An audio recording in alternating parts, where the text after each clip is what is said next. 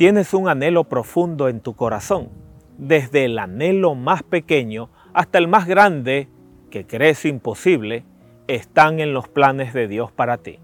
Tal vez te ha ocurrido que piensas cosas que para ti son insignificantes, pero sin embargo quisieras que sucedan.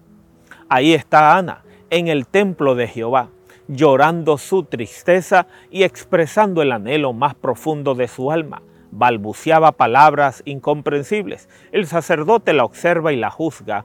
¿Hasta cuándo estarás ebria? Ana se siente sola. El sacerdote no la comprende.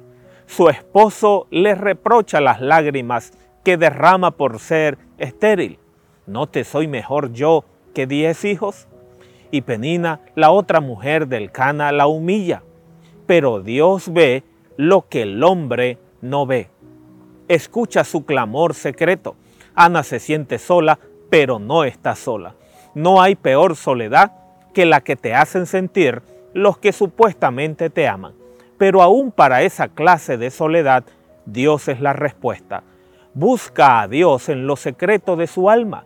Cuando te sientas solo, angustiado, desesperado, apártate y ora a tu Padre que está en secreto, y tu Padre que ve en lo secreto te recompensará en público. Mateo 6:5.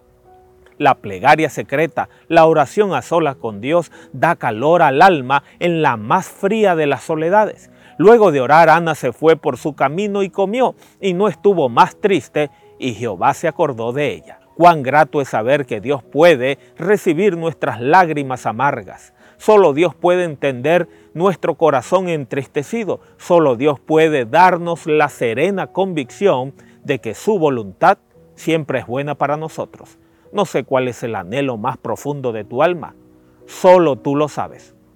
Pero mira a Ana, ella oró, comió y no estuvo más triste. Descansó en el Señor. Nada es más hermoso que llevar a Jesús todo el anhelo profundo del corazón.